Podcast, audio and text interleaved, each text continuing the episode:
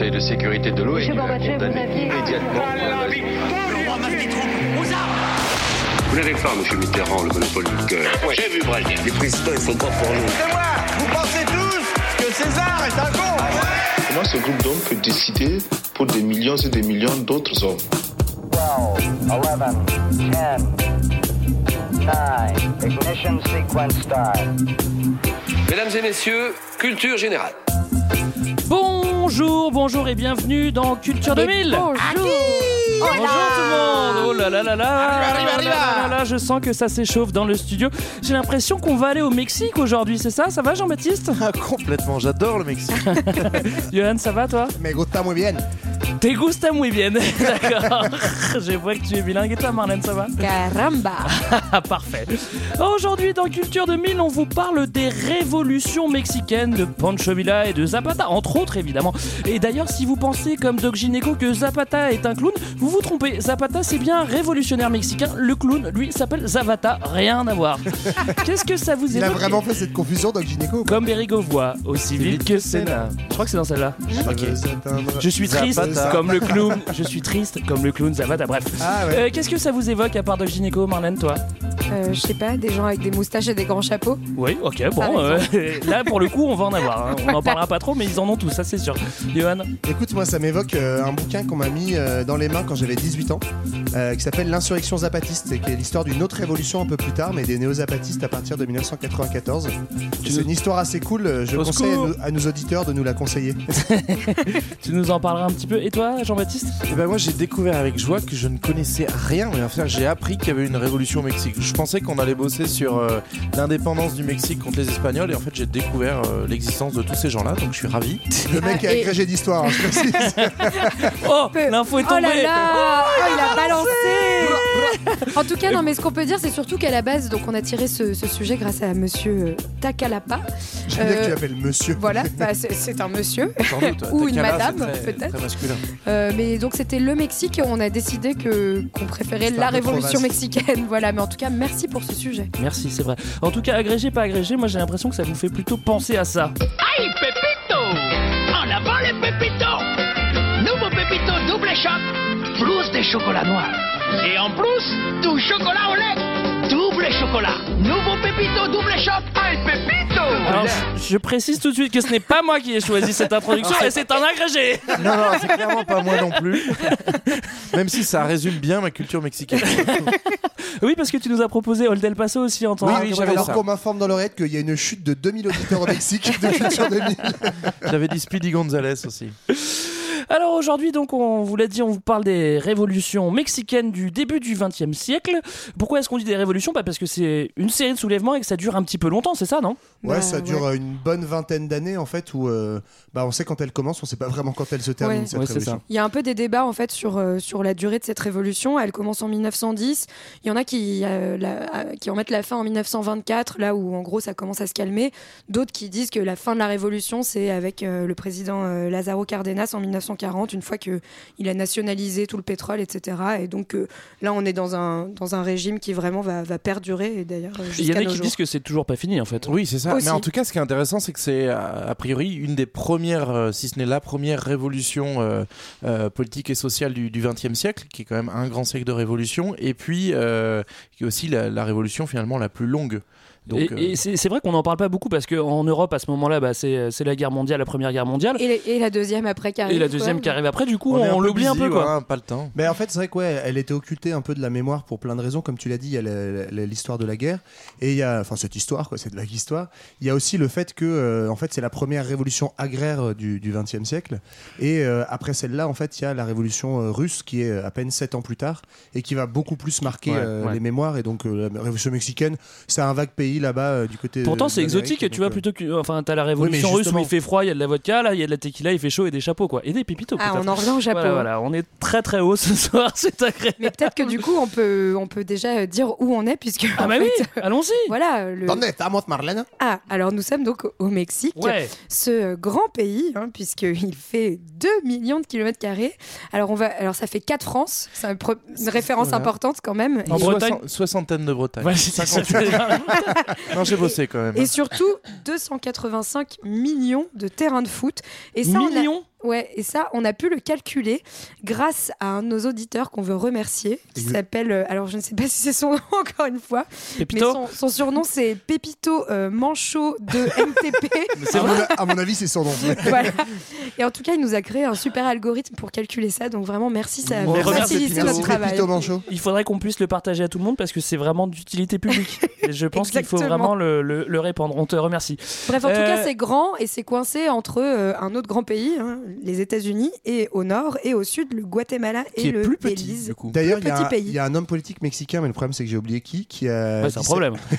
qui a dit cette phrase. Il a dit genre pauvre Mexique, si près, si loin de Dieu et si près des États-Unis. Et Oui. effectivement, dans l'histoire mexicaine, le fait d'être très près des États-Unis va un tout petit peu les faire Bah, c'est vrai qu'ils se font bouffer pas mal quoi. de territoires, ça on n'en parlera pas, euh, tout comme on parlera pas ni des Mayas ni des Aztèques, mais ils se font Non, bouffer. mais- pas- Il y a pas mal de guerres avec les Ricains. On va voir que même pendant euh, ce petit épisode révolutionnaire, Les Américains jouent euh, rôle, jouent aussi un rôle. ouais, exactement.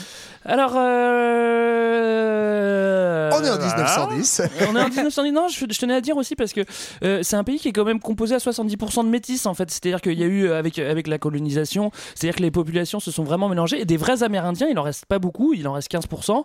Et, euh, Ils sont et des- surtout au sud. euh, oui, Oui, Ouais. comme Zapata et comme on va le voir. Et euh, des, des, des purs caucasiens, il y en a 15% aussi. Et donc c'est vraiment une population qui a été, euh, Et qui a été mélangée euh, quoi. Caucasien. Ah, Qu'est-ce que tu voulais que je dise Je Qu'est-ce blancos Ouais, des blancos. Des blancos, On ouais, dit bien des manos, on va bien dire des blancos. Oui, c'est vrai, des blancos. Mais ça va aussi donner un, un- un tour particulier, une couleur, j'allais dire, à cette révolution mexicaine ou à ces révolutions mexicaines, puisque euh, en fait, euh, bah, il y a une telle diversité, une mosaïque de population et donc du coup de revendications et de situations sociales qui vont euh, rendre cette euh, révolution un peu complexe. On va le voir, elle part un peu dans tous les sens. Alors, alors, qui dit révolution dit mécontentement. Je crois qu'on n'a jamais vu une révolution menée par un peuple Content. satisfait de sa On est situation. content, Si vous faites le on est Bayonne. content. Alors qui est au pouvoir au, au Mexique euh, au, au début du siècle Alors, c'est l'ami Passé. ouais, c'est l'ami euh, Porfirio Diaz, donc qui en est. Diaz. Diaz, qui a 34 Faut ans de pas pouvoir. confondre avec le, le magasin, c'est ça Je vais te couper non-stop. hein. Surtout avec des blagues de haute qualité. c'est ça. En fait, on est un peu sur, euh, sur l'ancêtre de la République bananière, c'est-à-dire qu'on a un mec euh, qui est au pouvoir depuis 34 ans et il en est, je crois, il démarre son huitième mandat en fait. Sixième, sixième. Bon, ça va. Alors, moi, j'ai- ouais, vu huitième, mais bon, En il tout en cas, a il, beaucoup de il- mandats. il a Moi, j'ai 80 voté balais aussi, on peut le préciser, donc il est bien vieux. Quoi. Bah, Mais c'est un peu une star en plus. Oui, C'est- c'est gars- c'est un type qui a, qui a quand même un gros bilan derrière lui. C'est-à-dire que c'est un ancien héros de la guerre, une guerre contre, contre la France notamment. Est-ce qu'il fait le bilan Euh, calmement Il fait le bilan assez sereinement, en tout cas il prend le temps, puisqu'il prend 34 ans de bilan. Et, euh, et en gros, ça va être un des, un des architectes de la modernisation et de la libéralisation du pays. Euh, donc en tout cas, c'est ce qu'il va mettre en avant, même si cette modernisation, notamment avec un des réseaux ferrés les plus denses euh, du, du continent américain, mais ça va être au profit d'une clientèle très très restreinte, euh, donc ses proches euh, et principalement aussi des, euh, des, des grands investisseurs étrangers. Ben Alors, en fait, le- encore, même si on est au Mexique et pas du tout dans, dans l'Europe euh, industrielle, on est dans cette époque de la fin du 19e, donc quand il arrive au pouvoir, où euh, le but c'est effectivement de moderniser le pays à grands coups de- d'infrastructures, de, réformes économiques, mais pas du tout de manière démocratique. On est un peu sur un genre de Bismarck latino avec une Mm. moustache, quoi. Et un chapeau, et un chapeau. Et un chapeau. Là, j'ai la Non, chanson ça, Laurie qui me vient. un- Bismarck Latino. Non, mais il, est, il est assumé euh, totalement antidémocratique et il a ce discours très répandu à l'époque qui consiste à dire qu'en fait, c'est pas qu'il est méchant et autoritaire, c'est que c'est les Mexicains qui sont pas prêts à avoir la démocratie. Mais c'est vrai. Donc, attends. oui, Et c'est c'est bien très sûr, vrai. c'est un discours assez classique qu'on entend de façon même dans dans d'autres pays et, même encore aujourd'hui. Oui, oui. Tout à De fait. dire en gros, est-ce que le peuple est pas un peu trop ignare pour avoir le pouvoir, quoi? Mais parce que d'ailleurs, si on veut remettre un peu le contexte social justement euh, de, de l'époque, euh, c'est un peuple qui, euh, donc euh, on a à peu près 14 millions de Mexicains à cette époque-là, et dont 12 millions sont analphabètes, hein, donc une très grande majorité de la population, donc qui en effet serait donc in- incapable de comprendre les grands enjeux du pays. Euh, et euh, c'est aussi une population en grande majorité extrêmement pauvre, euh, notamment parce que cette population est en grande partie paysanne, mais euh, souffre en fait, d'une grande d'une exploitation euh, de, de la terre par de grands propriétaires extrêmement minoritaires qui euh, Et ça, fait- ça, ça, c'est un petit peu la c'est faute un genre de, de servage en fait encore. hein. de Porfirio, c'est-à-dire que lui, justement, il voulait pousser un peu le pays dans, dans la compétition internationale, et c'est lui qui a poussé à, à la culture intensive, notamment de canne à sucre, en, en favorisant euh, la concentration des terres et euh, les grandes exploitations. On est vraiment ouais, sur un, ce qu'on appelle le système des haciendas ou à d'autres endroits des fincadas, où en fait c'est des grands propriétaires terriens qui ont, des, euh, qui ont des terres qui se calculent non pas en dizaines mais en centaines voire en milliers d'hectares. Et en fait euh, les, les, les peones, comme on les appelle, les paysans euh, là-bas, oui je parle couramment espagnol. T'as fait une faute dit- dans ton intro, alors on y croit non, mais on dit vraiment les peones, mais en gros, non, en fait, c'est des, c'est vraiment des paysans sans terre. On est sur un phénomène de paysans sans terre qui sont en fait des travailleurs journaliers payés à la pièce ou à la journée de travail. Dans des, faut imaginer en fait un système avec des immenses propriétés où tu ne vois jamais le propriétaire euh, terrien. A- Et donc on est dans ce, ouais, pardon, dans, ce système où on a euh, on a, pardon, oui, 95% de la population rurale qui est sans terre. Donc c'est vraiment, c'est pas juste que c'est inégalitaire, c'est le euh, pays complet qui est, qui le- est fait de, de, de- exactement, de, ouais. de- de et tenu par quelques propriétaires et, et- Et et de la monoculture beaucoup pour l'expo- pour l'exportation. C'est une oligarchie On C'est peut ça. dire oligarchie ou pas? On peut dire. Mais il y en a des gentils parce que, par exemple, Don Diego de la Vega, Oui. euh, qui est à à la tête d'une grande hacienda, c'est comme ça que j'ai appris ce mot. Euh, donc notre héros Zorro, euh, qui, qui en fait s'inscrit dans, dans, dans ce paysage-là, même si c'est un personnage de fiction. Euh, Au-delà de ça, de Don Diego la Vega, je veux aussi dire qu'il y a- il y, a quand même aussi une galaxie de, de petits propriétaires, mais qui sont largement écrasés euh, par, par ces grands propriétaires terriens. Et on en recroisera un peu plus tard d'ailleurs. Et on peut peut-être aussi remettre en contexte le fait que cette, euh, cette concentration des terres, elle a été organisée par l'État. En 1857, il y a la constitution libérale du Mexique qui est mise en place. Et en fait, l'État mexicain va à ce moment-là prendre les terres de l'Église notamment et les redistribuer justement à de grands propriétaires pour développer ces cultures spéculatives agricoles. Euh, et c'est assez intéressant de voir que c'est vraiment l'État mexicain qui va organiser ce système euh, de, de grande exploitation aussi acquise à des, à des étrangers en, Ouais, en ça. grande partie. Alors, c'est- ouais. c'est la, la- la principale cause des, des mécontentements, c'est quand même cette concentration euh, des richesses et des terres. Il n'y a pas que ça, il y a, il y a- y a d'autres facteurs. Est-ce que tu peux nous en citer, Johan? Ben, J'adore, elle est tu lances- belle, cette Mais tu vois, c'est marrant ce que j'allais dire justement qu'en gros, on vient là de donner un peu les, les, les clés structurelles de cette révolution un peu profonde, c'est-à-dire une répartition inégalitaire des terres et un, un nombre immense de paysans et d'agriculteurs sans terre, une industrialisation qui profite à très peu de gens et en plus, en fait, le peu d'industrialisation qu'il y a, c'est euh, beaucoup des compagnies étrangères parce que euh. Porfirio Diaz, voilà, il est euh, copain avec les Américains et donc notamment les mines, il y a beaucoup de mines et puis des gisements de pétrole appartiennent à des compagnies Les américaines. mines au nord, ouais. Voilà, Mm. donc en fait, il y a euh, en gros la mainmise étrangère sur les industries, la mainmise par des grands propriétaires sur la majorité des terres, et en plus de ça, euh, ce qui rajoute un petit peu de bordel à l'équation, une, une église mécontente parce qu'on a un État en voie de, laïc- de laïcisation. Ils étaient assez en avance fait- ce qui là-dessus. fait- Là-dessus, Ouais, ouais, mais c'est- ce qui ce qui est fait plaisir du coup à, ouais. à- à- à pas grand monde. Et ça, ça donne une situation de bordel où du coup, il y a un mécontentement social qui monte, qui monte. Et si tu ajoutes à ça un truc plus conjoncturel qui est que tu as un président la qui dalle. se présente depuis 34 ans. Et puis Non, bout en d'un fait, moment, on a la dalle mais aussi. Quoi. ce qui est- c'est que à ce mécontentement social qui vient plutôt du bas, là, enfin de, de- oui, de la majorité de la population, on va aussi avoir un mécontentement plus bourgeois pour le coup qui va naître euh, et euh, qui est celui de la contestation du régime autoritaire euh, et de la confiscation du pouvoir par Porfirio Diaz.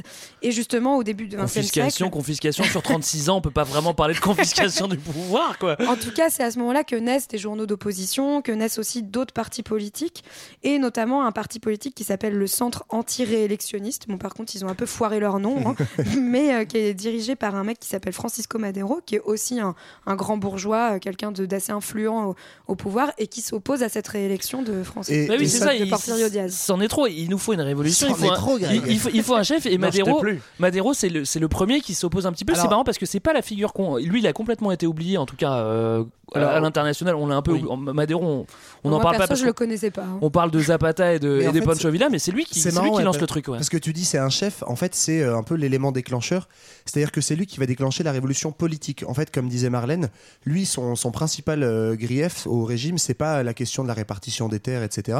C'est vraiment le fait qu'il y ait le même Manos à la tête du pays depuis Mm. 34 ans. Et donc en gros c'est lui qui dit euh, voilà euh, contre la ré- parce qu'on arrive en 1910 donc il y a des élections et évidemment Diaz se représente et lui il est contre et c'est lui qui va dire voilà insurgez-vous contre ces élections et l'histoire va surtout retenir euh, les figures, on va largement en reparler, mais de Zapata et de Pancho Villa, qui sont en fait plutôt, eux, des agriculteurs, alors pas du tout du même milieu social, mais qui vont porter la cause paysanne et la cause de Plutôt la des petits répartition des terres. en fait. Et en fait, ils vont euh, s'allier de manière conjoncturelle à euh, cet homme Madero qui est lui plutôt pour une révolution strictement politique. Et c'est cette Et qui est alliance. complètement libéral. hein, Ouais, aussi, voilà. Et c'est cette alliance très conjoncturelle qui fait qu'on va un peu l'oublier parce qu'en fait, le mec va porter la révolution, Ouais. puis on va le voir, mais très Oui, vite, mais ça- c'est vrai qu'en fait c'est un petit peu deux révolutions. T'as celle du nord avec euh, Madero et Villa qui veulent juste reprendre le pouvoir au président, et au sud c'est vraiment une révolution plus euh, plus euh, révolutionnaire, je dirais, pour vraiment pour récupérer les terres qui ont été volées quoi. Bah, même si dans un premier temps, c'est vraiment euh, le, le, le parti anti-réélectionniste avec, euh, avec le- la pointe Madero qui, qui est déclencheur. Euh, sachant que Madero, c'est aussi un type qui va être euh, moins servi par l'histoire parce que moins présenté comme charismatique, alors que Villa ou, ou Zapata, ça, ça va être des meneurs d'hommes avec des troupes derrière eux. Et Donc, euh, plus belle mous- et une plus belle moustache. Et, et Voilà. c'est pas des bourgeois. ça, plus. c'est important. Ouais. Euh, bon bah alors on y est en 1910. Madero il fait son appel. Bah ouais. Du coup. En Il- général, il est quand t'as une il dictature, voilà. t'as un mec qui fait un appel à la révolution, on dit bon écoute Pépito, t'es bien gentil, mais je préférais que tu sois en, En fait, prison. il fait, il fait même pas un, Greg, il Madero. fait, il fait, il fait même Madero. pas un appel à la révolution, c'est juste il dit bah moi aussi je veux me présenter contre contre Diaz. Eh bah, c'est suffisant pour aller en. Voilà, et donc il se fait enfermer, Diaz se fait réélire à 97%. 98 presque. Et puis Bah, finalement, il le libère. D'autres candidats, c'est facile. Voilà. hein, 90%. Finalement, Madero est libéré et Oui, là, il va encore s'opposer quoi. C'est ça. Diaz euh, est persuadé que de toute façon, il est assis, il est là tranquillou, tout le monde l'aime et il n'y a pas trop de choix que d'être lui. Donc, il se méfie pas spécialement de la grogne qu'a qu'a pu susciter euh, l'arrestation de Madero. Et donc, quand Madero est libéré euh, euh, quelques, quelques semaines plus tard, bah, en fait, Madero reprend immédiatement euh, Du le- service. l'appel, exactement, en disant Et, bon, bah, et le slogan de la. Reine des Neiges, libéré, délivré, qui reprend à, à ce moment-là. Exactement. Qui marche bien. Et donc c'est le coup d'envoi de, de ce qui va être l'insurrection, c'est-à-dire que sur l'appel de, de Madero euh, vont se greffer d'autres euh, d'autres courants révolutionnaires qui vont en fait saisir l'opportunité et se rebeller ouvertement Bah, contre le pouvoir. Et, et c'est là qu'on voit hein, quelque chose qui va être assez structurel de, de cette époque au Mexique, c'est qu'en fait, on est dans un État qui est pas du tout unifié, où Mm. finalement, on a, on, a, on a plein d'États et des situations sociales qui qui sont pas toutes les mêmes, avec pas les mêmes revendications partout, et qu'il va y avoir cet élément déclencheur qui fait qu'il va y avoir une agrégation de mouvements et que ça va aussi faire. Enfin, je pense que cette révolution, on la connaît mal parce qu'il n'y a pas un message très clair. Il y a un peu plein de mouvements qui viennent de, Ouais, de ouais, plein ouais, d'endroits. c'est- plusieurs c'est- révolutions. C'est peu lisible. Ouais, mais en même temps, c'est en fait c'est assez propre à cette période-là de, en gros, euh, fin, euh, enfin fin du 19e, premier tiers du 20e, où en fait tous les mouvements révolutionnaires, on avait vu la même chose sur la Russie, t'as un peu la même chose en Allemagne, etc. Qui est qu'en fait t'as un peu deux forces politiques qui portent les révolutions. T'as des forces libérales qui portent des révolutions politiques, qui veulent juste des libertés Mhm, politiques mhm. et un régime de démocratie libérale, et des forces qui portent une démocratie sociale. Et évidemment, bah, Madero va être plutôt la force euh, juste de démocratie politique, qui va dire une fois qu'il a pris le pouvoir, c'est bon, on s'arrête là, pas de réforme sociale, pas de réforme agraire. Et derrière, tu as tous les mecs qui posent pour une réforme sociale et économique, pour la réforme agraire. Et du coup, ça va, c'est ce qui fait que ça va se, ça va se s'enliser et Moi, durer c'est ce, que, temps. Quoi. c'est ce que je trouve le plus clair en fait dans, toutes ces révolutions, c'est Zapata. C'est-à-dire que lui, du début à la fin, il va s'opposer à cinq présidents et le seul truc qu'il veut, c'est récupérer les terres et il reste vraiment sur cette Et ligne-là. encore une fois, c'est les gauchistes qui sont les plus clairs. hein. Tandis que ce qu'on va voir par la suite, c'est que chaque mec qui va prendre le, qui va prendre le pouvoir est révolutionnaire au début et dès qu'il est au pouvoir, il va s'attaquer à Zapata. Quoi, tu vois, ça va finir comme ça. Quoi. Du Donc, coup, on peut peut-être faire un tour d'horizon ouais. de toutes les personnes Absolument. qui s'allient. Euh, Alors parlons à- de Pancho, s'il Madero. vous plaît. Ah bah, donc déjà, on peut, on peut dire euh, Madero qui va constituer son petit camp. Donc euh, il y, a- il y a plusieurs, plusieurs camps qui vont s'allier contre Diaz. Donc le camp de Madero, c'est euh, euh, principalement en fait à partir d'un d'un soulèvement dans l'état de Chihuahua. Donc, on est, Dans le Nord. on est donc, cette fois-ci dans le nord. DJ, tu nous annonces des bonnes choses. Préparez-vous. Fais-nous kiffer la vibe. Euh, donc notamment il y a un certain Orozco qui, euh, qui, qui va fédérer hein, une, une espèce d'armée en fait de, de mineurs, de rancheros, c'est-à-dire des petits propriétaires euh, qui étaient en bisbille avec les gros propriétaires. Euh, et donc ils vont euh, bah, concrètement prendre les armes et euh, notamment s'emparer d'une une grande ville du nord qui est Ciudad Juarez en mai 1911. Qui est aujourd'hui à la frontière avec les Ouais. États-Unis. Donc on est vraiment dans le nord-nord du Mexique. Ouais, parce que c'est vrai que les mines, euh, les mines sont, sont au nord, au, au Voilà. sud, et ça, ça va pas trop Donc, dans le nord, Au sud, c'est encore l'agriculture. plus quoi. agricole. Voilà. Donc ça, ça fait un clan. Ah, bah, Accrochez-vous. hein. Number Prenez les one, notes, hein. number one. Maintenant, le number two. Number 2, Pancho Villa, c'est encore au nord, on peut en parler un petit peu Encore au nord, tout à fait. Alors, euh, Pancho Villa, c'est assez marrant parce que, enfin, moi en tout cas, je l'imagine un peu comme un, un grand cow-boy, quoi.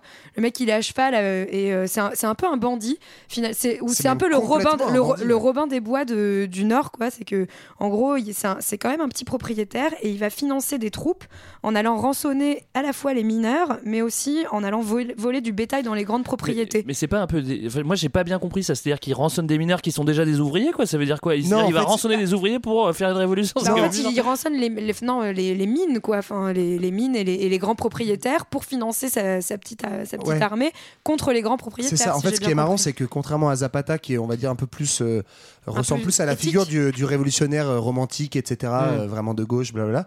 Lui, c'est vraiment euh, Marlon Nizam, et c'est un bandit à la base. C'est un mec euh, qui rançonne les putains de grosses propriétés, et c'est comme ça qu'il devient à la tête de. C'est la deuxième force, mais en fait, en termes de, de manos et de d'armes, c'est la plus grosse partie de l'armée. En fait, il arrive à, à rançonner les grandes propriétés et à se constituer un sacré bifton, et c'est comme ça qu'il se fait. euh, Et- qu'il se chope tous ses chevaux, toutes ses armes, c'est- et, qui contrôle euh, une grande partie des États du Nord. euh, Et l'avantage pour lui d'être au nord, en fait, c'est que toutes les vaches qu'il va, va- qu'il va piquer aux grands propriétaires, et ben en fait, il les emmène aux États-Unis pour les revendre. Donc il Ouais. les revend bien C'est vrai, cher, Et en ouais. fait, il est que- non, mais Ouais. c'est ça qui est marrant, c'est que lui, il est, il est sur un discours politique un, un peu moins clair que Zapata, où euh, au début, il va être quand même allié des États-Unis aussi. Donc en fait, il va rançonner tout le monde, sauf les, sauf les compagnies américaines, parce qu'il a besoin d'elles, enfin, il a besoin du soutien des États-Unis pour mener sa, sa révolte. Pour faire sa Et finalement, ça va se, re- ça Ouais. va se retourner, quoi. Mais c'est vraiment un mec qui fait du, il fait du- il fait du business, Ouais, et quoi. puis, Enfin, défendent pas la même classe de population. Zapata, c'est vraiment celui, on va y venir, c'est le troisième camp. C'est vraiment celui qui, dé- qui défend les paysans sans terre et les, les- les petits travailleurs journaliers. Alors que lui, euh, il, dé- il défend ce qu'on appelle les rancheros, que, Les dont, parlait, ouais, dont parlait JB, qui sont des propriétaires de petites surfaces face, qui s'opposent essentiellement aux grands propriétaires. Donc ils ont le même ennemi, mais ils visent pas exactement la même, euh, la même organisation sociale. Quoi. Alors enfin, on a Zapata, on a dit c'est dans l'état du Morello. Donc c'est euh, tout au Sud, 3. Clan numéro 3 euh, tout au sud. Lui, il est métis, c'est aussi un, un petit propriétaire et euh, il représente un peu, il représente, euh, c'est un petit représentant de, euh, des villages d'à côté, le porte-parole des Indiens et il est, il est, il est- il est très lié à la culture, euh, la culture amérindienne. Ouais. Et il, a, il porte un petit peu ce mythe du paysan euh, avec, euh, avec, euh, avec toutes, les, toutes les croyances, Bah, tout ça. des- Il, le- et ça, il va le garder. Il va le garder toute sa vie et ça, c'est aussi un peu ce qui va le mener En à la mort. quoi. En fait, c'est ce qu'on disait tout à l'heure, c'est que c'est vraiment dans le sud du Mexique que tu as la population indigène la plus forte et qui, du coup, aussi a une organisation traditionnelle qui est la propriété collective, etc. On en reparlera. Mais donc, lui, il défend à la fois, euh, effectivement, les travailleurs sans terre, qui sont essentiellement des indigènes et qui sont des gens dont l'organisation normalement sociale qui défendent est l'organisation de la terre collective.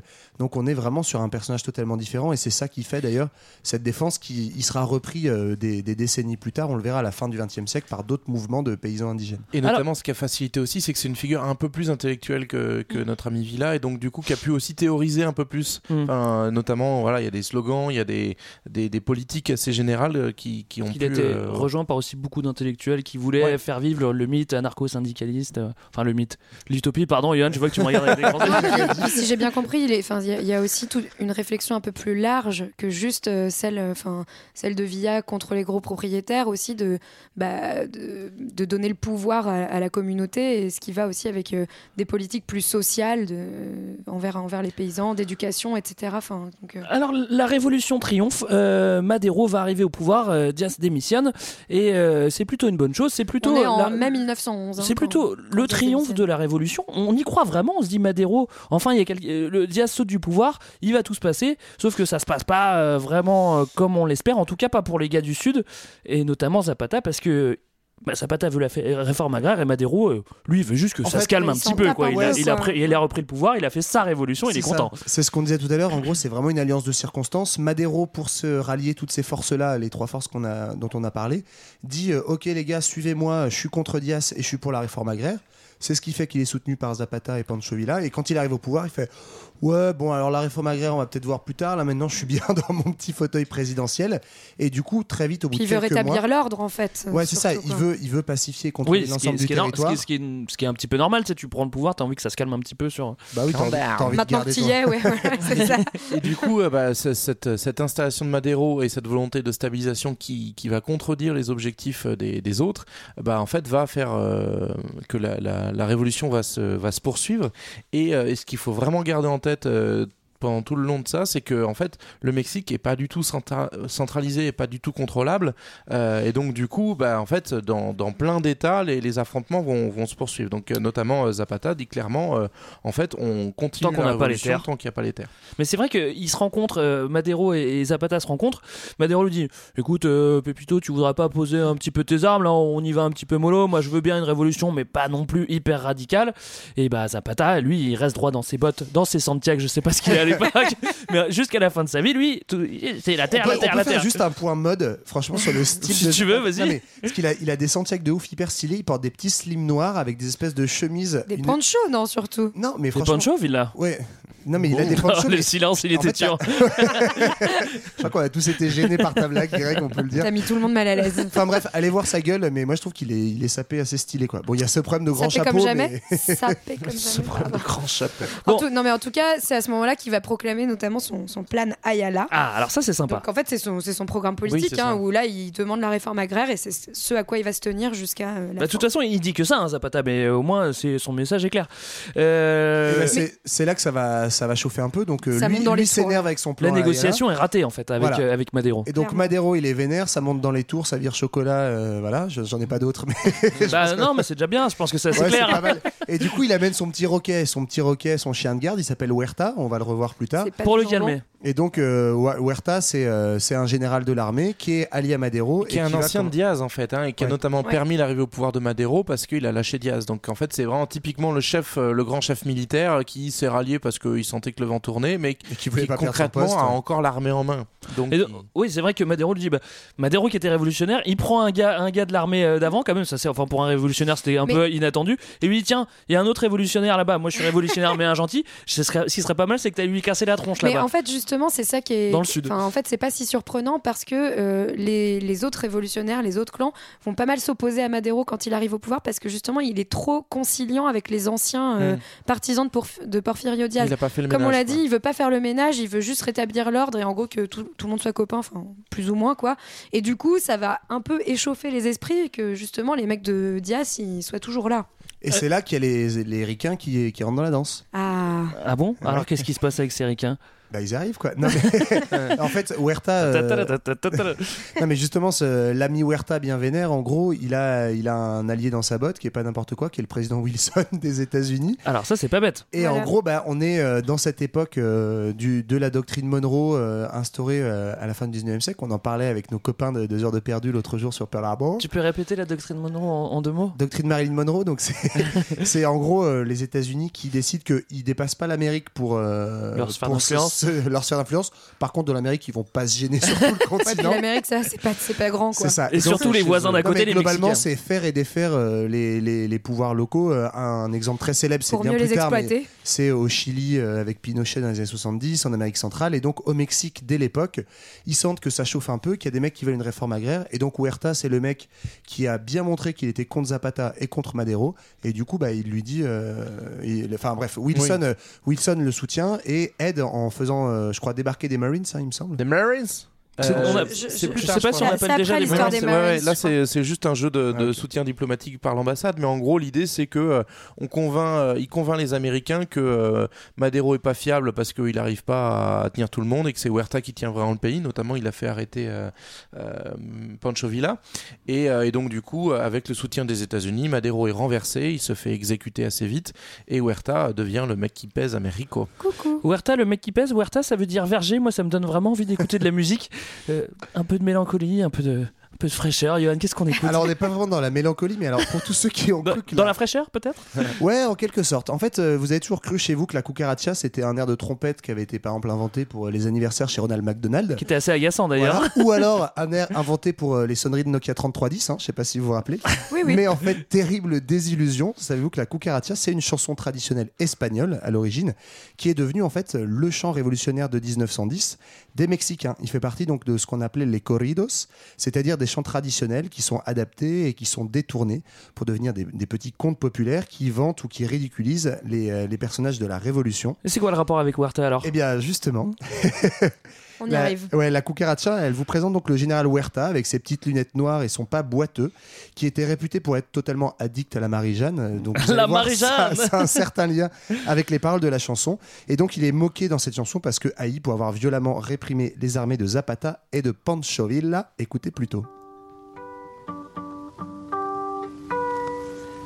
Voy a cantar un corrido que anda toditas las voces de una mujer de la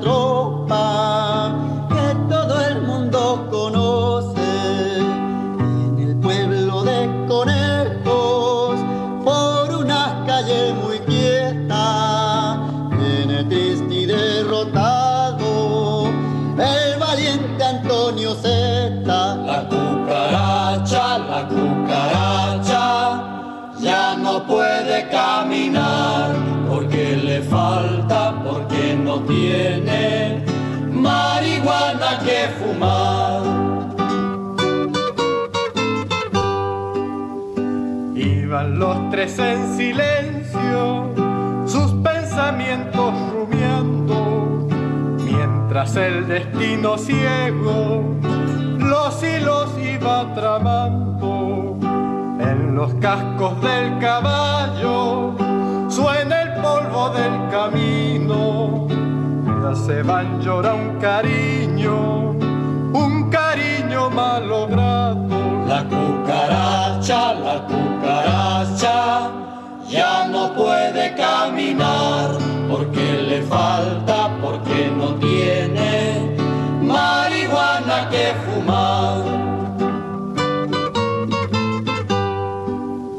Ya el águila voló, nopal quedó solito, el fruto de tus amores ya no dista del olvido, ya murió la cucaracha, ya la llevan a enterrar. Entre cuatro sopilotes y un gato de sacristán. La cucaracha, la cucaracha, ya no puede caminar porque le falta, porque no tiene marihuana que fumar.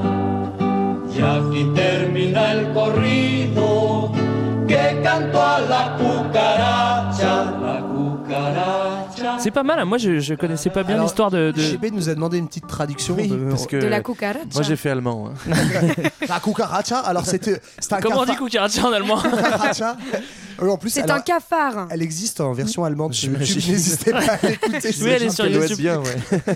Non, la cucaracha, ouais, c'est un cafard, voilà. Et donc, euh, C'était ça le dit surnom de Huerta. le cafard, le cafard ne peut plus marcher euh, car il a trop fumé de pétard, quoi. En gros, c'est ça le. Non, parce qu'il Parce lui en qu'il manque. lui- il lui manque, Il en a oui. plus, ça Oui, oui, Ça, ouais, T'as ouais. pas bien écouté les paroles. Et bon, que c'est ça, Huerta était surnommé le cafard et qu'en plus il était addict à la Marie-Jeanne. Et alors Voilà. notre ami, notre ami Cafard, euh, Ça il- va chauffer un ça peu pour chauffe un lui. peu parce qu'en fait, euh, il est tellement euh, brutasse les bananas, pour citer un autre artiste euh, de, de renommée. Philippe Prisonnier, Oui, merci. c'est ça. On le salue. Euh, que en fait bah, euh, la, la- la violence euh, continue à se déployer alors notamment parce qu'en fait euh, bah, notre ami euh, Pancho Villa par exemple va s'évader euh, et donc poursuivre même si lui va s'exiler aux, aux États-Unis euh, il va entraîner la, la poursuite des, des- de l'insurrection contre contre Huerta et puis Est-ce qu'on a précisé que Huerta avait fait un coup d'état quand même ou Oui, pas on Je plus. Ah oui, on a dit, euh, Madero est mort. C'est fait trop fumé de. Marie-Jeanne. J'ai trop fumé de Marie, Donc- désolé. Huerta au pouvoir, mais Huerta il tire un peu dans tous les coins, à tel point qu'il va finir euh, notamment par fâcher les, les Américains parce que Wilson, Et ça, c'est pas bien. il protège les intérêts américains, mais il faut pas faire de vagues non plus. Et le problème de Huerta, c'est que bah, il est trop violent et en plus il va, euh, il va, il va tomber sur des, sur des Marines pour le coup, c'est-à-dire qu'il va capturer euh, des, des marins américains et euh, il va pas vouloir s'excuser. Donc Washington, Washington commence à Ça, se c'est pas un petit malin, peu. hein. Faut pas toucher aux Marines. Ouais, puis il faut s'excuser quoi. Tu Bah, dis il veut pardon pas. Les Japonais à Pearl Harbor, ils avaient fait ça, ils s'étaient excusés la première fois. Il a fait ah, Ouais. désolé, on a fait mal à. C'est ça, Et voilà. c'était passé jusqu'à temps qu'il fasse Pearl. Harbor. Mais là, non. Les ricains lâchent Huerta, ils vont, c'est là où ils font débarquer des, des Marines, là encore, dans notre fameux port de Veracruz. Les Marines qui vont rester six mois à Veracruz quand C'est même. ça, bah, ils ont bien raison. Pendant ce temps-là, à Veracruz. Pendant voilà. ce temps-là, il y a des Marines. Pourquoi on n'est jamais tombé sur ces 6 mois à Veracruz Et donc, du coup, surtout les Américains sont à la recherche de nouveaux copains pour diriger le Mexique. C'est un peu ça le, le- Voilà. la, la Pendant- conclusion ah oui, de, de- et de pendant la ce temps-là- foirade de Huerta. Autre chose sur les Américains, c'est que Villa, qui s'est échappé de prison, lui, s'est exilé tranquillou au Texas. Texas. Voilà. Alors il faut savoir que le Texas, ça fait pas longtemps que ça, c'est plus au Mexique. En Oui, fait. c'est ça. C'était avant un État mexicain qui est devenu indépendant puis parti aux États-Unis. Mais du coup, quand il entend que Madero est mort, et ben, bah, il se du bah, coup, je vais il revient. tromblon. Voilà, exactement. Et là, il est aussi, donc, il est soutenu par Wilson. De, donc, Wilson change de, change de cheval, quoi. C'est d'ailleurs, pardon, je te coupe, mais c'est euh, assez rare dans l'histoire justement des États-Unis qui font et défendent les dictateurs. Pour une fois, ils vont Oui. lâcher un dictateur et ils vont Pour soutenir des, soutenir un mecs- révolutionnaire. pour soutenir des mecs un peu plus démocrates. Mais Ouais, c'est ouais, parce que Huerta c'est parce que devenait Huerta trop il commence à les embêter. Donc voilà, du coup, ils soutiennent Villa qui va, re- qui va re- reformer son armée et qui là va prendre carrément la, la tête de ce qu'on appelle la division de- del Norte et, euh, et en fait qui va devenir la force armée la plus importante au Mexique. Après, les États-Unis soutiennent Villa pas parce que c'est Villa, mais parce que lui, il a l'armée et lui il soutient qui? Il soutient Carranza, donc Carranza qui est Carranza. un peu l'autre mec, euh, l'autre mec qui pèse dans le game à ce moment-là. Vous prenez des notes quand même, Voilà. hein, j'espère. hein. Et qui est- en fait Carranza c'est un peu comme Madero quoi. C'est un mec, euh, il est convaincu de la révolution et veut plutôt des réformes libérales. Mais et il- un- il a eu- et un peu il est très légaliste quand même en fait. Il veut il retourner à révolution la constitution, euh, etc. quoi. Mais il a été élevé dans une bonne école, c'est pour ça que. ok, pardon. Oui c'est vrai. Non mais en plus t'as raison. Mais oui, c'est pas. Il est venu. De toute façon, les deux seuls, les deux il a fait le paysans, lycée Foch à. Versailles. Ah Non, bon mais c'est pas une- Ouais, ouais. Bah oui, Il a fait le lycée Foch à Versailles. Moi le aussi, bah j'y voilà. étais. Je sais, il y avait une, y Ça avait va, une plaque. Le mec, je pa- le mec passe pour un paysan qui bouffe de la tortilla et il a fait ses études à Versailles, Pépouze. Euh, tout le monde fonce à Mexico. Ouais, ça, c'est dingo. ça. Ouais, non, mais là, il y a une petite bataille pour qui arrivera en pro- qui c'est qui arrivera en premier à Mexico, tu vois. Est-ce que c'est Pancho Villa ou est-ce que c'est est-ce que c'est Carranza? Et parce qu'en fait, ils se battent quand même pour savoir qui sera el primer jefe, donc le premier chef. Donc, euh, en gros, c'est qui qui domine. Et finalement, Carranza va couper euh, les, les, enfin, va défoncer les rails et empêcher euh, Villa d'arriver avant. Villa accepte qu'il devi- que l'autre devienne le premier chef. En échange chef de garder, dose. en échange de, en échange, il peut conserver son armée, quoi. Donc Alors- du coup, il débarque à Mexico tranquillou, euh, pépouze tous les deux, quoi. Moi, il y a un truc que j'ai pas compris, c'est qu'après, il y a, y a Zapata qui arrive à Mexico, il rencontre Villa pour la première fois, il se Ah, bat. attends, oh, ça c'est un peu après. après, C'est un ouais. peu En fait, après, en ça, gros, là, c'est on est, après. on est à l'été 14. Donc, l'été 14, euh, Carranza arrive, euh, vire Huerta et prend le pouvoir euh, au moment où éclate la, la. Première Guerre mondiale Ok. euh, ailleurs. Et en fait, très vite, à partir du moment où il est au pouvoir, justement, en fait, euh, Ah, Villa, c'est la merde. Villa Oui, en veut un peu ça plus. ok, je revois. Zapata, lui, continue à en vouloir plus parce que lui, c'est la réforme agraire maintenant, tout de suite. Et c'est là où, en fait, pour la, c'est un peu le, on va dire, la pointe euh, la plus euh, avancée de, de la révolution sociale. Mm. C'est pendant cette fin d'année 14 où Villa et Zapata, pour la première fois, se rencontrent Ouais. et s'allient en fait. C'est la première fois parce que depuis le début, c'est ce qu'on dit, c'est une espèce de révolution, tout le monde se tire la bourre à droite à gauche. Et là, en fait, le nord et le sud s'allient, Zapata et Villa. Et il y a cette fameuse Et scène. c'est là que ça euh, va faire peur, en fait. ça. Il y a cette fameuse scène assez incroyable où du coup, ils décident d'arriver en même temps euh, à Au Mexico. palais présidentiel en plus. C'est génial. Ils se rencontrent que- au palais ouais, présidentiel. On est en 1914, donc on a des photos de ça. On voit en fait les mecs. Et en plus, Je crois que j'ai vu un film où ils sont les boîtes de assez stylés, quand même. vois, ils sont Ouais. tous là avec leurs énormes chapeaux, ils, sont, ils défilent à cheval avec leurs armées. Et en gros, ils arrivent devant le palais présidentiel. Et il y a une photo très célèbre où en gros, euh, Carranza a dégagé. Et donc pendant quelques temps, c'est la panique. Et en fait, ils s'assoient. euh, T'as Villa et euh, Zapata à côté d'eux qui Et le président mexicain. Ouais, qui s'assoient sur le, sur le trône du, du président mexicain. Et en gros, ils ont, euh, ils ont le pouvoir à leurs pieds. Quoi. Mais ils ont le pouvoir, mais ils se, ils- en fait, il y a un peu un concours de politesse, c'est-à-dire que Villa lui dit euh, Vas-y, Zapata, assis-toi, et Zapata il fait Mais non, mais pas du tout, moi je Ouais. veux pas du tout être président. C'est ça. Villa il veut pas l'être, ça, ça fait, Et ça du, fait, et du ça fait un coup, gros bazar. euh, bah, Carranza, qui est encore une fois un mec assez légaliste et tout, il se dit bon bah on va régler ça diplomatiquement tranquillou, et il convoque donc en octobre 1914 une convention avec- à Aguascalientes, une ville pas très loin de Mexico, qui va appeler tout simplement la convention des représentants, des gouverneurs et des commandants des unités de l'armée constitutionnelle. Ça a l'air vachement sympa comme Voilà. conférence. Euh, Vous Ça avez envie, envie d'y vous être. avez Alors, envie d'y juste- aller, non Ouais, on, a, on a fait un petit saut. En fait, cette conférence, elle a lieu juste avant ce qu'on vient de raconter là. Voilà. C'est-à-dire qu'il y a d'abord cette conférence-là, et qu'en fait, c'est à l'issue de cette conférence où, en gros, l'idée, c'est de dire euh, toutes les forces révolutionnaires, donc là, Pancho Villa, Zapata, etc., venez tous là, on se met d'accord, parce que maintenant que moi, Carranza, je suis arrivé au pouvoir, j'aimerais bien qu'on me laisse peinard et unifier tout le monde. Mais c'est- au pouvoir, il veut mais que c'est ça. il C'est comme d'habitude, quoi. T'arrives- T'es révolutionnaire, t'arrives au pouvoir, au bout d'un moment, tu, tu te fous contre. Zapata. Et donc en fait cette conférence euh, d'Aguascalientes, en gros, elle donne rien du tout. Il est très modéré. Et c'est à l'issue de cette conférence euh, de- du mois d'octobre 14 que Villa et Zapata se disent OK, nous on veut aller plus loin. Et c'est là qu'ils arrivent en fait en position de force à Mexico. Non, et ce que tu oublies, c'est qu'entre temps, Carranza, en fait, il est déclaré un peu traître parce qu'il il arrive pas à se mettre d'accord avec eux et qu'il se barre à Veracruz.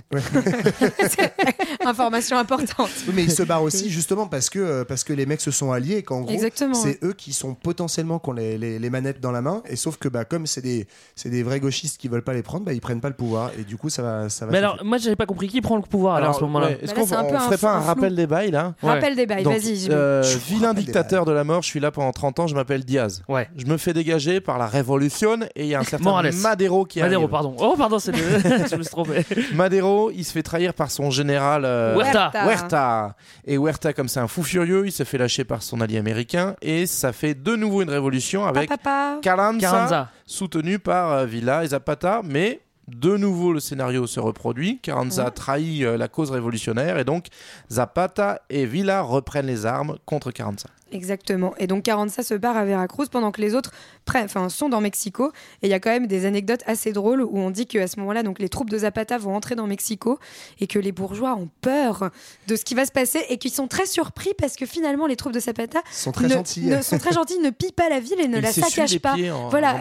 Et donc c'est là qu'on se rend compte que les pauvres parfois sont polis. Mais non, voilà. mais au-delà de ça, ça, va marquer vraiment très fortement euh, la, la politique mexicaine parce que le fait que Zapata et, et, euh, Villa ne prennent pas le pouvoir à ce moment-là, c'est euh, c'est notamment en fait cette idée de démonstration de force, en gros euh, des pauvres mais qui, euh, qui laissent le pouvoir, qui va ensuite inspirer les zapatistes dans les années, les néo-zapatistes dans les années 90, qui vont faire un peu la même chose. Ils vont organiser une énorme marche sur Mexico pour euh, un peu de démonstration de force, mais en disant nous on veut pas le pouvoir, c'est pas ça qui nous intéresse, c'est la justice sociale.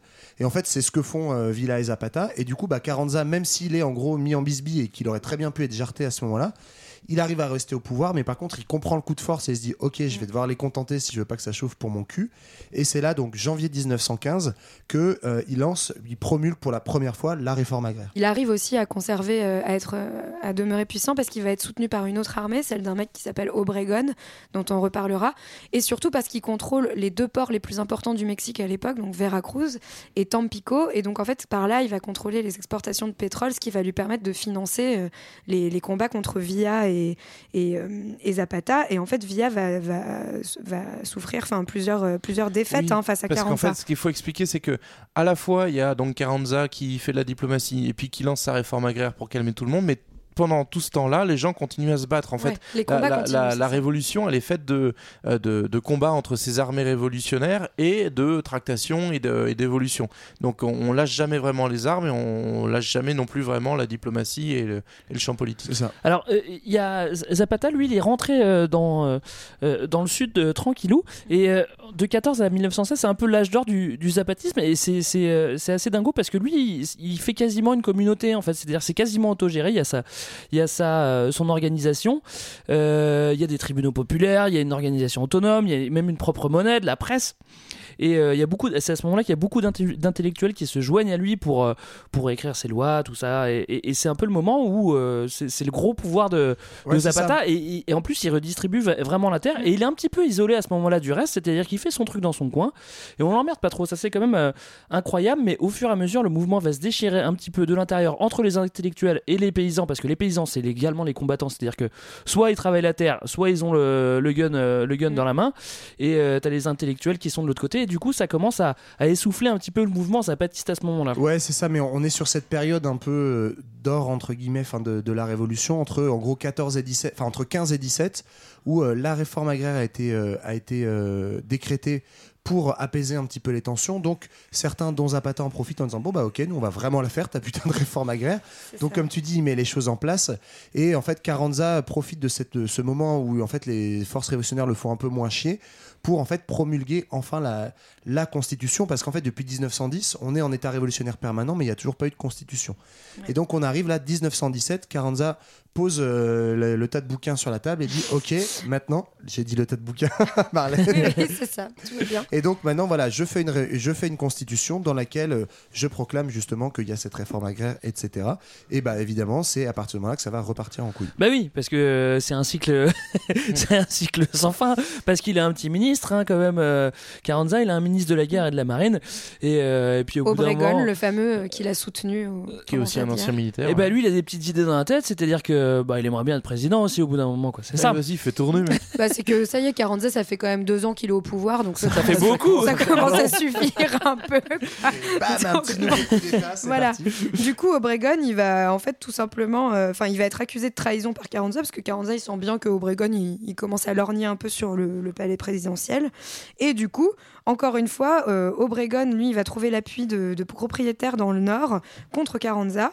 Et Carranza, de nouveau, doit s'exiler à Veracruz. Et malheureusement, en route, Carranza se fait tuer. Donc, il arrivera jamais à Veracruz. Sinon, c'est dommage. Ça aurait pu faire un, pas mal de monde à, À Veracruz. Vera- À y il y, en a du monde à Veracruz. Euh, C'était le dernier dirigeant révolutionnaire à prendre le pouvoir par un coup d'État, c'est quand même incroyable. Bah, en même temps, des coups d'État tous les deux ans, au bout d'un moment, ça Ouais, ouais, ouais, se tasse sûr. un peu, que ça se tasse un peu. Alors après, qu'est-ce qui, qu'est-ce qui fait aussi que ça se tasse, c'est qu'on va aussi écraser les vrais leaders euh, euh, révolutionnaires, et c'est aussi ça qui va voilà. remettre un petit peu les choses dans l'ordre. Et notamment, bah, on, on parlait de notre ami Zapata qui était rentré au bled pour mettre en, en œuvre la réforme agraire et donc euh, se détendre un peu sur, euh, sur le flingue. Et du coup, bah, c'est aussi dans ce moment-là qu'on que les, le pouvoir en place va en profiter pour l'éliminer en fait. Et, et justement, bah, quand tu élimines Zapata, ça, ça unifie un Ça peu le soulage, pays. hein Ouais, c'est plus Bah, facile Obregon, de... en fait, c'est celui un peu qui poursuit et radicalise le travail de Carranza, c'est-à-dire en gros, je veux institutionnaliser la révolution, ça suffit, les, les batailles partout, je veux pacifier le pays, donc pour pacifier le pays, ok, j'applique la constitution, mais je bute les mecs les plus vénères, donc euh, Zapata, et puis Pancho Bah, il a bien qui- compris que tant qu'ils étaient là, ça se calmerait jamais, quoi. C'est ça. En gros, c'est un, peu- c'est un peu ça. Donc il les assassine et euh, tranquillement, c'est lui en fait qui vraiment, après son coup d'État, installe la révolution dans la durée et là on arrive dans la phase d'institutionnalisation. Euh, ça, c'est ce qui se passe à Veracruz, mais qu'est-ce qui se passe à Veracruz? Pendant ce temps-là Pendant ce temps, à Veracruz, Alors pendant ce temps, euh, à Veracruz, on va faire un petit clin d'œil à l'actualité euh, du moment. C'est-à-dire qu'on est en 1910 et c'est le moment de la grande crue de la Seine. Yes. Oh, Mais Marlène, oui, euh, on est à Veracruz, pendant ce temps à Veracruz, fallait nous faire un truc sur Veracruz. Il y, a- Je comprends il y a tous les anciens dictateurs euh, révolutionnaires, oh, je sais plus Il y comment a on les appelle ça. Marines et tout, là- ils sont en train de boire des tequilas. c'était là qu'à Veracruz, c'était the place to be. On a trop parlé de Veracruz, donc on regarde un peu de l'autre côté. Bref, donc la Seine euh, n'arrête pas de monter pendant 45 jours jusqu'à atteindre 8 mètres 62. Et euh, on- peut-être euh, le record ne sera pas battu cette année apparemment, mais euh, peut-être le verra-t-on un jour. En tout cas, euh, par ailleurs, sinon c'est euh, une grande année encore pour euh, la colonisation hein, que j'affectionne particulièrement. Ah, on sait, on sait. Cocorico. Voilà. C'est ton grand-papa qui. euh, C'est ça, merci Greg. Donc, euh, premièrement, petit clin d'œil à l'épisode hein. de la semaine dernière. C'est l'année où le- la, la Corée est tout simplement annexée par le Japon, qui euh, finit par contrôler toutes leurs terres. C'est aussi l'année où. euh, la- pour euh, la première fois, une armée donc euh, chinoise entre à Lhasa au Tibet et en fait, euh, bah, tout le monde s'en fout. hein. Ils pillent Lhasa et puis ils- le, le Même Dalai- les massifs, parce que je pense que Voilà. les massifs de l'époque, ils s'en foutaient pas. quoi. Ils étaient Le pas là Dalai- encore. le Dalai Lama fait appel aux grandes puissances qui ne répondent pas à l'appel. Le DAI, c'est ça, voilà. Euh, puis pendant ce temps-là, en Afrique, on crée l'Afrique équatoriale française et surtout un certain euh, Charles Mangin, qui est un colonel, publie La France noire, la Force noire, pardon.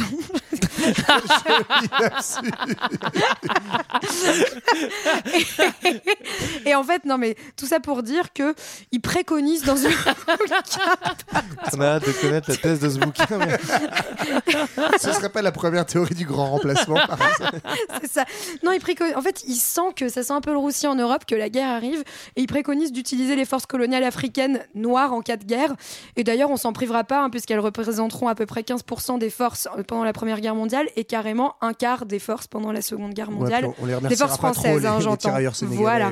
Sinon, par ailleurs, euh, c'est après la colonisation, c'est aussi des années d'indépendance, puisque c'est l'indépendance de l'Afrique du Sud en, de- en 1910 qui met en place un joli régime dont on a déjà parlé. Ah oui, on l'avait fait. L'apartheid, exactement. Euh, c'est aussi par contre euh, l'époque où se crée la CNT en Espagne.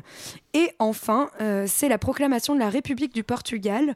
Donc le roi s'exile. On aura là une période très instable, un peu comme au Mexique, où pendant 25 ans, 45 gouvernements vont se succéder.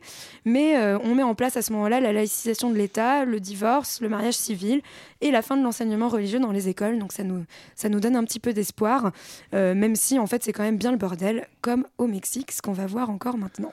Et oui, parce qu'on a vu qu'il y avait euh, des révolutions et qui duraient très longtemps. Euh, JB, tu nous as fait un, un bon récapitulatif de tous les révolutionnaires qui sont devenus dictateurs. Comment est-ce qu'on fait pour pacifier le pays, pour, pour finalement euh, arriver au Mexique actuel, quoi? Bah, en gros, le- on, on institutionnalise ça euh, tranquillement. Donc, Obregon. Bah, Ça paraît simple quand tu le dis, tu Ouais, vois, comme ça. Bah, c'est facile. En fait, tu fais un coup d'État comme tu Obregon. tues tous les autres mecs. tu tues Ouais. les manos et après en fait euh, bah, globalement on est sur une succession mais tout ça est très ambivalent parce qu'en fait on est sur une succession de dirigeants qui euh, on- moi, moi, j'ai envie de dire voilà, je, je mets les deux pieds dans plat allez. on, est un vas-y, peu, allez, allez. allez. on est un peu sur le, le- les thermidoriens de, de- Oh là là. Oh, comme tu vas là.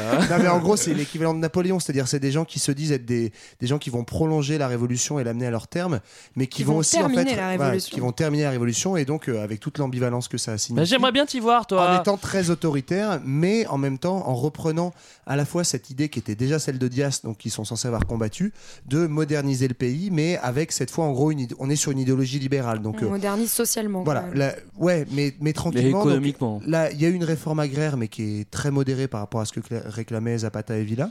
Ils sont morts. Ils sont morts, donc on s'en branle. du coup. Voilà, c'est ça. Mais effectivement, en fait, Obregon, il est assez malin. C'est-à-dire qu'en fait, surtout sa, sa grande politique, c'est de nationaliser, de commencer vraiment à nationaliser l'économie. Donc, en fait, à Alors faire ça, en c'est sorte quand même que, pas mal. Voilà, que l'État ait une grosse manne pour pouvoir agir socialement.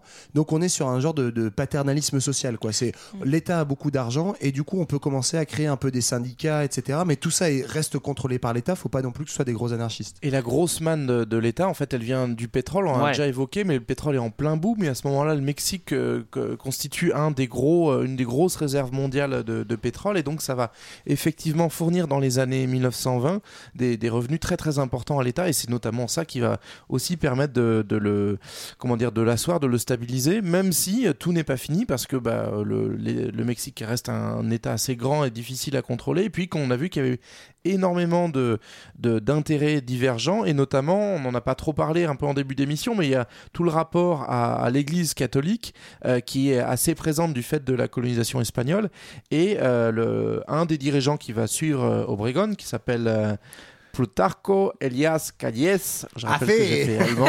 T'es un peu hésitant quand tu lis des trucs en espagnol. c'est En fait, le mec il s'appelle Plutarque, alors bon. Oui, il s'appelle Plutarque. Exactement. Bah, c'est classe. Un et donc ce type-là, il, va lancer une constitution euh, laïque et, euh, et donc ça va entraîner beaucoup de, de mécontentement chez les conservateurs catholiques puisque bah, ils veulent euh, maintenir une présence de, de la religion catholique euh, au cœur de l'État et donc ça va entraîner une, là, une nouvelle forme de guerre, euh, la guerre des Cristeros et donc euh, ce qui signifie que même dans ces années 20 où l'État est un peu plus assis, il y a encore des, des vagues de violence et d'affrontements intérieurs. Et donc, Alors de, de 34 à, à 40, on, a, on en a un nouveau c'est ça. S'appelle Lazaro Cardenas. c'est pour ça que et lui, lui apparemment, enfin voilà, c'est celui qui va stabiliser l'État aussi. Apparemment, à Skip. à skip, c'est ça. Non, mais voilà, puisqu'on voit que dans les années 20, on a encore des révoltes, on a encore un État qui est finalement instable.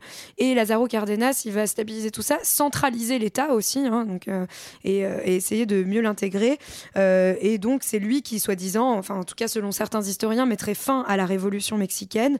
Euh, c'est plus quelqu'un qui a lu Marx, qui est euh, un peu inspiré par euh, les idées sociales, et donc qui va euh, euh, mettre en place concrètement la réforme agraire à ce Ouais. moment-là, puisqu'elle n'a pas été vraiment, euh, enfin, les terres n'ont pas été complètement redistribuées En fait, jusqu'à on- ce Ah oui, il est mort. En fait, il y a eu un peu de redistribution agraire, mais euh, en gros, sous la présidence de Cardenas, donc on a, en 1934. Mm. En fait, donc pour rappel, il y avait, euh, comment il s'appelait, Obregon à partir des années 20. Obregon, il était avec une clique qu'on appelait les Sonoriens. En fait, c'était ceux qui venaient de l'état de Sonora au nord Au du nord, Mexique. dans le désert de Sonora. Donc plutôt euh, des rancheros, rancheros, voilà, ouais. petits propriétaires, Je connais, j'ai etc. fait une télénovela là-dessus. Ah tu, tu veux nous en parler Bah, c'est là où on a tous les cartels hein, maintenant, concrètement. Et donc en fait Cardenas arrive après, un peu celui qui est euh, la figure en fait que euh, l'imaginaire révolutionnaire a gardé comme voilà le mec qui vraiment installe cette révolution et euh, accélère très fortement la, la réforme agraire puisque sous lui en fait il va nationaliser en quelques années, je crois deux fois plus de terres que depuis 15 ans que la Et- réforme et- agraire et- a eu lieu. Il nationalise la moitié du territoire euh, du Mexique, hein, donc ce qui est quand Il, même. ouais, euh, il nationalise et, il- et il fait, euh, Et il fait cette répartition. ouais. Il nationalise le, le pétrole en créant la, la Pemex Pétrole Mexico. Je pense que ça veut Si. dire ça. C'est Oui, ça. Voilà. Ce qui est dingue, c'est que je me suis pas renseigné aujourd'hui, mais en 2010, c'était encore la Pemex. Ouais. Je pense que ça l'est je crois encore. qu'il y a eu des gros est- scandales de, est corruption d'ailleurs, euh, du fait de- des liens très forts entre l'État, le gouvernement et puis Oui. cette compagnie C'est possible, mais c'est-à-dire que euh, même en, en 2010, euh, la Pemex était pas du tout ouverte aux capitaux étrangers. C'est-à-dire que c'était vraiment le, le truc euh, mexicain. Et donc euh, la- les réserves baissent un peu. Ils n'avaient pas de quoi euh, faire les, les, les- les puits, enfin les forages euh, en mer pour, les, pour aller chercher le, le pétrole qui restait. Et donc il y avait un petit peu, euh, ils étaient un petit peu entre les deux. Est-ce le qu'on est-ce qu'on capital ou pas? est-ce qu'on ouvre le capital à l'étranger ou pas? Parce que depuis cette époque-là, le, le capital justement du pétrole n'a pas été ouvert, Ouais. ce qui est, ce qui est quand un même des une- rares trucs qui n'a pas Ouais, été ouvert d'ailleurs et pas quand été même, euh, pas mal, quoi. Et grâce à cette manne d'argent, justement, c'est comme ça qu'il va pouvoir faire son programme social. Et notamment sous Cardenas, en fait, il y a beaucoup de réformes éducatives qui sont mises en place. Donc, tu as l'analphabétisation qui recule, etc. Enfin, les- le taux d'analphabétisme pardon, qui recule. Euh, et euh, voilà, donc il y a, y y un vrai progrès social, en fait, sous ces six ans de, de présidence qui font qu'il va marquer ce pays grâce, entre autres, euh, entre autres choses, à, euh, à la manne pétrolière. Yoann, je te laisse le dire, il accueille un pote aussi. Bah quand même. oui, voilà, quand même. Ben oui, il accueille la- Il l'ami. Trotsky. Alors effectivement, en fait, c'est l'époque où, euh, années 20 et surtout début des années 30, où il y a un vrai rayonnement culturel du Mexique parce que enfin la révolution se stabilise un peu, parce que enfin la réforme agraire, les progrès sociaux commencent à, à, à faire leur effet. Et donc euh, il y a notamment un- euh, des artistes très engagés que sont euh, Frida Kahlo et Diego Rivera, donc qui sont euh, Ouais. en couple pendant un moment. Et Diego Rivera, en gros, donc est un, un- un artiste euh, peintre réaliste communiste qui va en fait aller toquer à la porte de Cardenas en disant, euh, je crois qu'il y a un mec qui se fait un peu, un peu chauffer les fesses euh, en Russie. Il s'appelle, il s'appelle Trotsky. Est-ce qu'on pourrait pas l'accueillir?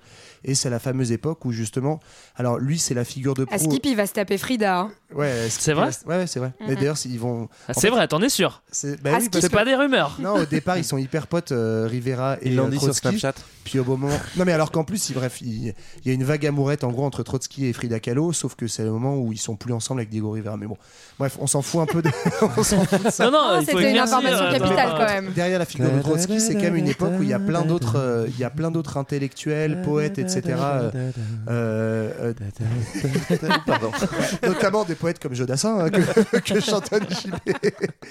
non mais il y a, voilà, il y a, il y a plein d'artistes engagés. En fait, il y a une attirance pour le Mexique et qui vont soit voyager là-bas, soit s'exiler là-bas quand ils sont dans des pays euh, un peu compliqués. Et notamment un mec comme André Breton en France, donc le poète surréaliste. Ah oui, il va aller là-bas, il va être pote avec Rivera, avec Trotsky, donc tu as des photos assez sympas où les mecs euh, se font des petits, des petits barbecues est, du en fait, dimanche. on est dans, dans la folle ambiance des années 30, en fait, où quand tu regardes les, les pays du monde, c'est soit c'est un régime fasciste, ou soit au contraire, on est dans des régimes qui vont euh, faire des, des tentatives d'innovation sociale. Et puis l'avantage aussi, c'est que dans les années 30, les ricains sont un petit peu trop occupés à reconstruire leur pays qui est en miettes depuis la crise de 29. Mm.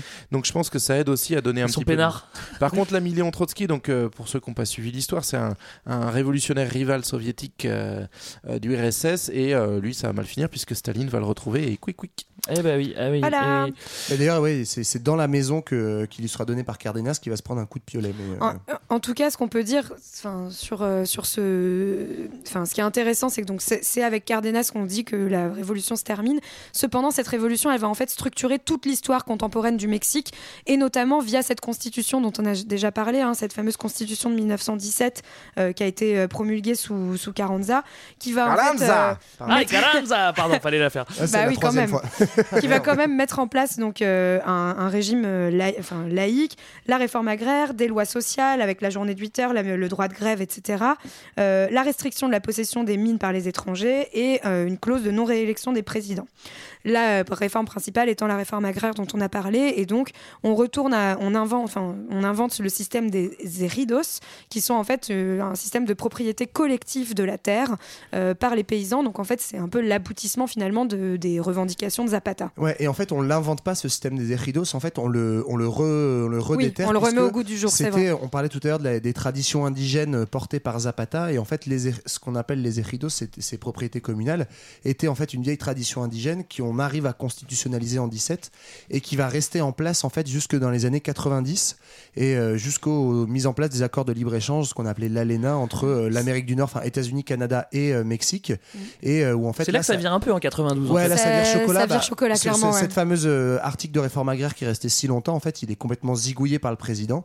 Et donc, depuis, en fait, si t'es intercommunal, globalement, on te, on te fait chier, quoi. En gros, ce qu'il faut dire, c'est que on a fait un grand bond en avant jusque dans les années 90, euh, en, en rappelant, en fait, tout ce programme, il reste en place tout simplement parce qu'il y a un État, un État parti qui s'installe au pouvoir au Mexique et qui est encore au pouvoir aujourd'hui, qui s'appelle euh, joliment le Parti révolutionnaire institutionnel. C'est N'y voyez aucun et ça veut paradoxe. tout dire. Ça veut tout dire. Et donc c'est un parti qui va en gros gérer gentiment l'héritage de la révolution mexicaine jusque dans les années euh, en Jusqu'à fait, aujourd'hui. hein. Voilà, en, en gros, à partir des années 90, on a quand même un, un gros détricotage avec euh, le libéralisme qui s'installe et notamment les accords de l'ALENA. Et euh, ils se font exclure un petit peu du pouvoir pendant une dizaine d'années dans les années 2000, mais ils sont, ils sont de nouveau là aujourd'hui. C'est ça. Donc c'est quand même assez énorme, alors que c'est une réforme, une des premières euh, révolutions sociales du XXe siècle, de se dire que euh, les mecs, en fait, ils ont fait un système de monopartie-État qui est au pouvoir non-stop depuis, hormis comme ZJB, voilà, sous Vicente Fox. Donc, euh, Mais en même ans, temps, mais moins, ils ont Et un beau donc- nom. Non, mais voilà. Ils ont un beau nom, quoi, tu Non vois. mais en tout cas en plus de en plus de, fin, de donc de ça va structurer non seulement leur système politique, euh, leur vie politique et aussi ça va euh, influencer leur art hein, puisqu'on peut faire juste une petite petite parenthèse sur le l'essor du muralisme, qui va être euh, donc euh, une forme d'art euh, spécifiquement mexicaine, qui naît justement dans ces années 30 euh, et dont l'une des figures de proue est Diego Rivera, et qui est un genre d'art naïf, mais qui en fait va se concentrer sur la représentation de la révolution mexicaine, justement, avec des grandes fresques qui vont être faites dans les universités, dans le palais présidentiel, pour incarner l'héritage de la révolution. Regardez le film Frida Kahlo, on voit bien ça. Et moi, je me demandais, est-ce que Marlène, tu sais, ça s'appelle muralisme parce que c'est sur des murs ou ça n'a rien à voir Si, ouais, ouais, parce que c'est sur des murs. Non, Et que- mais- non, mais mais c'est parce que c'est sur des murs et justement c'est un art qui se veut social aussi et un vrai héritier de la révolution parce que tout Ouais, le monde peut art y avoir accès Oui, parce que et qu'en plus il raconte la révolution Voilà, c'est à une population qui est majoritairement analphabète et, qui ne pour ça peut que pas la lire. Et c'est pour ça que c'est aussi de l'art naïf, c'est-à-dire qu'il faut que ça soit facilement compréhensible. Et c'est comme ça que. Rivera va peindre des portraits de genre de scènes révolutionnaires du, euh, du RSS, tu vois, avec genre. Lénine et Trotsky qui sont sur des fresques à Mexico, il fait 40 degrés quoi. avec, des Indiens. Ouais, avec des faut bien mettre un peu de romantisme cool. dans l'histoire. voilà, voilà. Ça, c'était pour l'histoire euh, du Mexique. Jusqu'en, on a même atteint 1994. Mais qu'est-ce qui se passe dans le futur? C'est du passé. L'avenir nous appartient. Aïe Aïe Carranza Carranza. La révolution euh, donc euh, est confisquée par le parti au pouvoir, le PRI. Néanmoins, à partir de 1994, on voit apparaître une contestation et une volonté de se réapproprier l'héritage révolutionnaire, notamment une partie avec l'apparition du mouvement zapatiste. Alors c'est conscrit dans un dans un État du Sud euh, qu'on appelle, appelle le Chiapas. Euh, parce qu'on va voir assez vite qu'il y a des convergences avec euh, les, les populations indiennes locales. Et en gros, en 94, il y a dans le Chiapas une occupation de, euh, de plusieurs villes euh, par un mouvement qui se revendique des idées de, de Zapata, euh, avec notamment un des leaders charismatiques qui va se faire connaître, qui est le sous-commandant Marcos. Avec sa pipe Euh, et voilà. son passe-montagne. Et puis son copain Manu Chao. Et sa cagoule. Et donc ces, gens-là vont s'installer dans le paysage euh, politique euh, euh, mexicain pendant quelques années, puisqu'ils sont encore là aujourd'hui. Alors je vous passe sur les épisodes de guérilla contre guérilla, puisque le pouvoir central de Mexico va armer des, paramilitaires contre eux. Néanmoins, ils se stabilisent et parviennent jusqu'à aujourd'hui à, faire vivre en fait un auto-gouvernement par les, les communautés locales dans certaines zones du Chiapas. Alors, en quoi on est dans le futur bah, Figurez-vous qu'en 2018, ils vont un petit peu changer les règles du jeu. Nos, amis zapatistes, pourquoi? Parce que pour la première fois de, de l'histoire de leur mouvement, ils vont présenter une candidature à l'élection présidentielle du Mexique qui a lieu donc cette année en 2018. Alors c'est une grande nouveauté déjà parce que le mouvement zapatiste avait toujours dit on est euh, un peu comme Zapata, on n'est pas là pour prendre le pouvoir, on est anti-parti et on est anti-élection. Mais c'est aussi nouveau parce que depuis 2014 seulement, euh, la loi mexicaine autorise des gens à se présenter sans être soutenus par un parti politique. Et donc ça, ça a ouvert la voie à une petite alliance entre les zapatistes et, Et les narcos. euh, Ah non, non, rien c'est à voir. Arrête, euh, Greg. Désolé, il fallait Avec bien le, dire. le Crache congrès, pas comme ça. avec le Congrès national indien qui rassemble les cinq, des représentants des 58 euh, peuples autochtones a- amérindiens et qui ont décidé du coup de poser une candidature et notamment une candidature féminine pour dénoncer le Oh là machisme là, et mais le ils sont sur patriarcat. tous les fronts. Et donc Ouais, c'est Maria de Jesus ou Jesus pardon Jesus. Patricio on va l'appeler Mar euh, qui euh, du coup euh, fait, euh, campagne euh, a été désignée comme candidate et donc a pour objectif non pas de remporter la présidentielle mais bien de faire parler des 16 millions euh, d'Indiens euh, qui euh, en fait euh, sont, sont vraiment les pauvres euh, de, de la société mexicaine puisque 77% d'entre eux vivent sous le seuil de pauvreté. C'est quand même pas, pas rien euh, et donc et en gros ils concentrent toutes les inégalités. Donc il s'agit par cette candidature de reprendre l'appel à la résistance et à faire partager les, les idées d'autogestion et de défense par le peuple pour le peuple C'est un bel héritage. Ouais. enfin, C'est un Mais, bel héritage, mais pour ceux que ça intéresse, en vrai, ce mouvement-là, ce qui est assez incroyable, c'est que, euh, alors même s'ils sont en galère très précaire, etc., depuis, euh, depuis une quinzaine d'années, ils ont vraiment euh, des zones entières. C'est-à-dire que c'est pas la ZAD de Notre-Dame-des-Landes, quoi. C'est sur un territoire qui fait la taille. Non, mais Ils ont gagné aussi. sauf que là, c'est un territoire, les, les zones zapatistes, qui fait la taille de la Belgique, autre épisode, mais qui n'a rien à voir. c'est-à-dire deux trois Et- Bretagnes Ouais, et en fait, ils sont, C'est-à-dire, ils sont totalement euh, autonomes de l'État mexicain, c'est-à-dire qu'ils n'ont pas d'aide de l'État, il n'y a pas d'é- d'école publique, pas d'hôpitaux publics. C'est vraiment de l'autogouvernement, de l'autogestion totale. Et pour ceux que ça intéresse, voilà, renseignez-vous un peu là-dessus, parce que c'est vraiment assez passionnant ce qui est mis en place. Alors, est-ce que cette révolution zapatiste va, euh, et indienne va arriver à renverser le, pouvoir à Mexico? Bah, Peut-être, puisqu'elle est déjà créditée, notre ami Maruichi, de. Je le dis pas du tout bien, Marichui, de 20% des intentions de vote, ce qui est plutôt pas mal et qui peut même faire paniquer le pouvoir. Heureusement, rassurez-vous, il y a quelques petites règles complémentaires supplémentaires pour être candidat. Déjà, Pas être une la- femme, pas être indienne et être soutenu par les États-Unis. Déjà quand elle a pas être voulu, euh, révolutionnaire. elle a voulu ouvrir son compte de campagne et la, la banque HSBC a dit non, on n'a pas envie.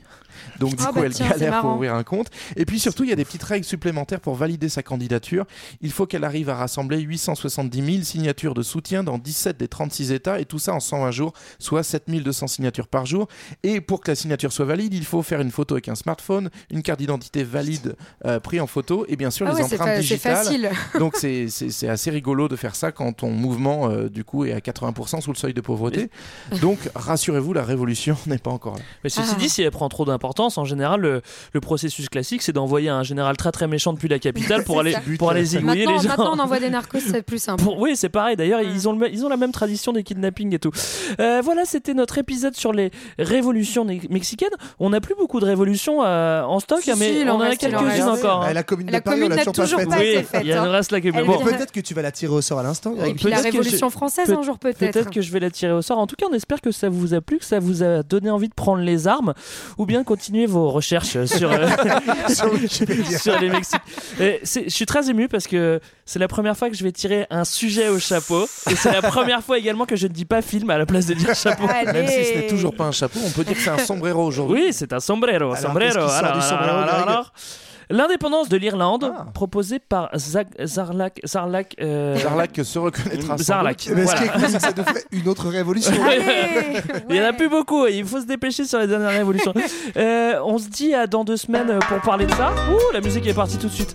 Et qu'est-ce qu'on en écoute, Johan? Bah, vous avez sans doute remarqué qu'à Culture 2000, on brille hein, par la pertinence de nos choix musicaux, toujours adaptés, contextualisés avec nos sujets.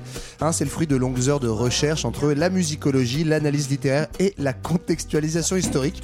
Bref, tout le contraire de ce qu'a fait Renaud dans cette chanson. Puisque visiblement, il connaît tellement bien l'Amérique latine qu'il s'est dit que salsa et samba, tout ça c'est avant tout de la musique de Pepito, et qu'il confond les cartels colombiens avec les révolutionnaires mexicains. Ça s'appelle Viva Zapata. Ça n'a aucun sens, mais c'est plutôt cool. Mais pourtant, elle est bien la chanson. c'est ça. Allez, ciao. Bye bye, à dans deux semaines. États-Unis. Du travail, j'en ai. Le pavot,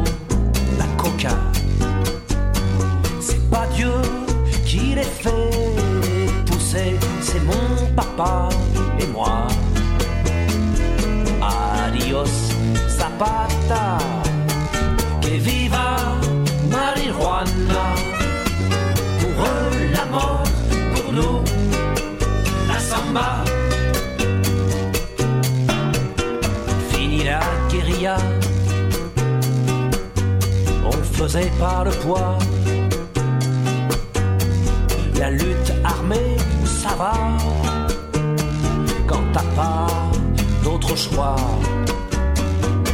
Avec les gringos, on a trouvé plus malin. On fait du négoce, la main dans la main. Les banques, la CIA sont nos meilleurs clients.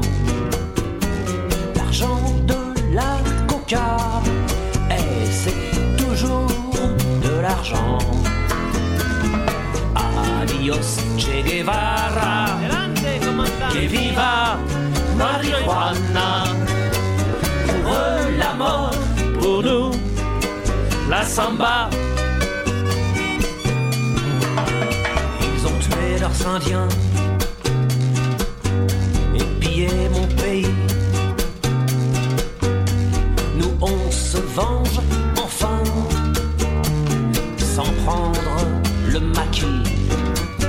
On fait agriculteur et l'oncle Sam achète.